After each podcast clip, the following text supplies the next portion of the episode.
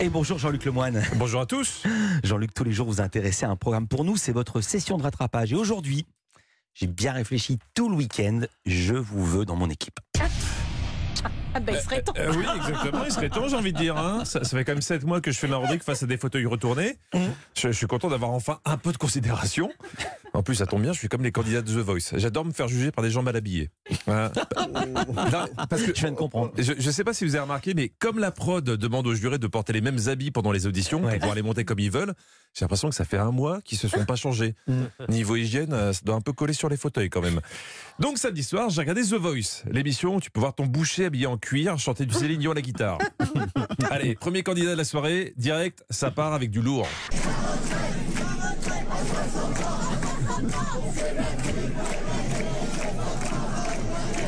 Ah, excusez-moi Philippe, ça c'est la version CGT de The Voice.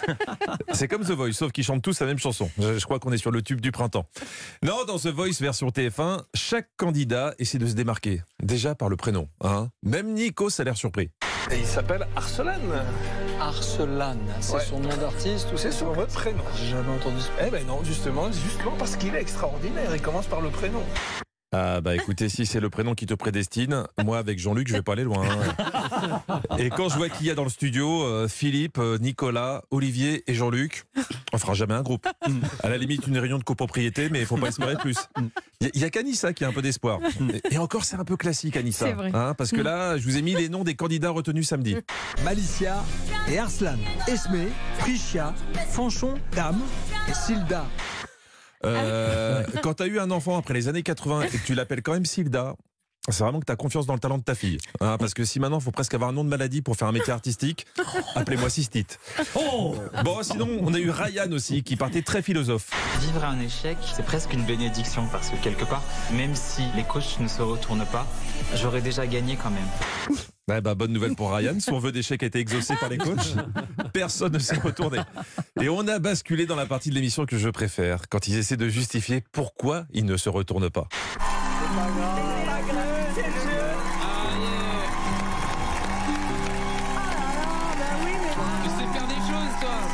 Tu sais faire des choses, toi Oui, mais pas chanter. Bah ouais, il sait faire des omelettes, des sudoku, des PowerPoint, hein. mais il était venu pour chanter. Bah, pour Ryan, c'est carton plein. Il peut enfin retrouver Nikos, qu'il attend avec ses proches. J'espère que ses copines trouveront les mots pour le réconforter. Dans mes bras, Bravo beau gosse. dans mes bras, mon grand. T'étais beau, souriant. Généralement, quand tu sors d'une audition de chant et que la seule chose qu'on te trouve à te dire c'est t'étais souriant, c'est pas bon signe. Hein, c'est comme après une rubrique humoristique, quand Philippe Vanel te dit le son était bon, hein. et, puis t'as bien articulé. Celle qui est très forte pour justifier ses non-retournements, c'est Amel Bent. Ben, je m'excuse. Depuis tout à l'heure, je regarde euh, Vianney. Je lui dis, il chante merveilleusement bien. C'est une certitude. Mais trop bien. Voilà. Si, si vous chantez trop bien, ne tentez pas The Voice. Co- comment on la connaît celle-là hein? Moi, ça m'a rappelé mon adolescence quand je me prenais des gros râteaux. Non, c'est pas que j'avais pas envie, mais en fait, t'es trop bien pour moi. Autre grand classique du râteau avec Vianney cette fois. Honnêtement, le problème, c'est pas pour être sympa et que tu partes avec euh, le sourire. Il vient davantage de moi que de toi parce que tu as fait une purée de prestations. Et... C'est pas de ta faute, c'est pas toi, c'est moi. Argument auquel on peut pas répondre grand-chose. hein. C'est un peu le 49.3 de l'amour. mais bon, The Voice, c'est aussi des belles histoires. Comme euh, quand Amel Bent reconnaît Fanchon, une candidate qu'elle avait déjà vue passer dans The Voice Kids. T'as déjà fait The Voice, non? Oui, j'ai fait The Voice Kids, euh, la saison 6. J'y étais. Oui. Franchement, je me souviens de toi. Eh ouais, c'est beau Ouais. ça, c'est émouvant.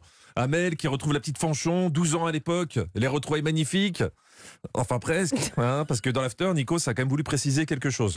Alors je me souviens de Fanchon quand elle s'était présentée à The Voice Kids et c'était effectivement Patrick Fiori euh, qui l'avait prise dans son équipe. Je crois que vous ne vous étiez pas retourné. Ah bon? Ouais, je m'en souviens de toi, mais pas bien visiblement. hein. Mais je voudrais finir sur une note plus positive. Parfois, il y a des surprises, comme ce candidat, Philippe V, qui malgré un tout petit filet de voix a réussi à se faire entendre en reprenant du Amadou et Mariam.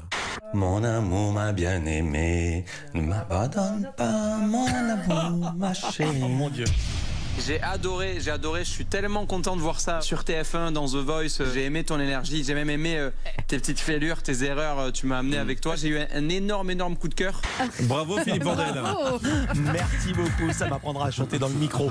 Merci beaucoup Jean-Luc, à demain. Et vous, on vous retrouve tout à l'heure de 16h à 18h dans Historiquement Vôtre avec Stéphane Bern sur Europe 1. J'aimerais comprendre la séquence qui vient de se passer. Et, euh, il s'est un peu chauffé sur Alban la Simone Oui. et il a chanté dans son micro. Christophe Maé. Christophe Maé. Christophe pardon. Maé chantait cette chanson et je sais pas comment on s'est mis à chanter dessus, voilà. Mais je pensais pas que, ça allait être enregistré comment. Ouais.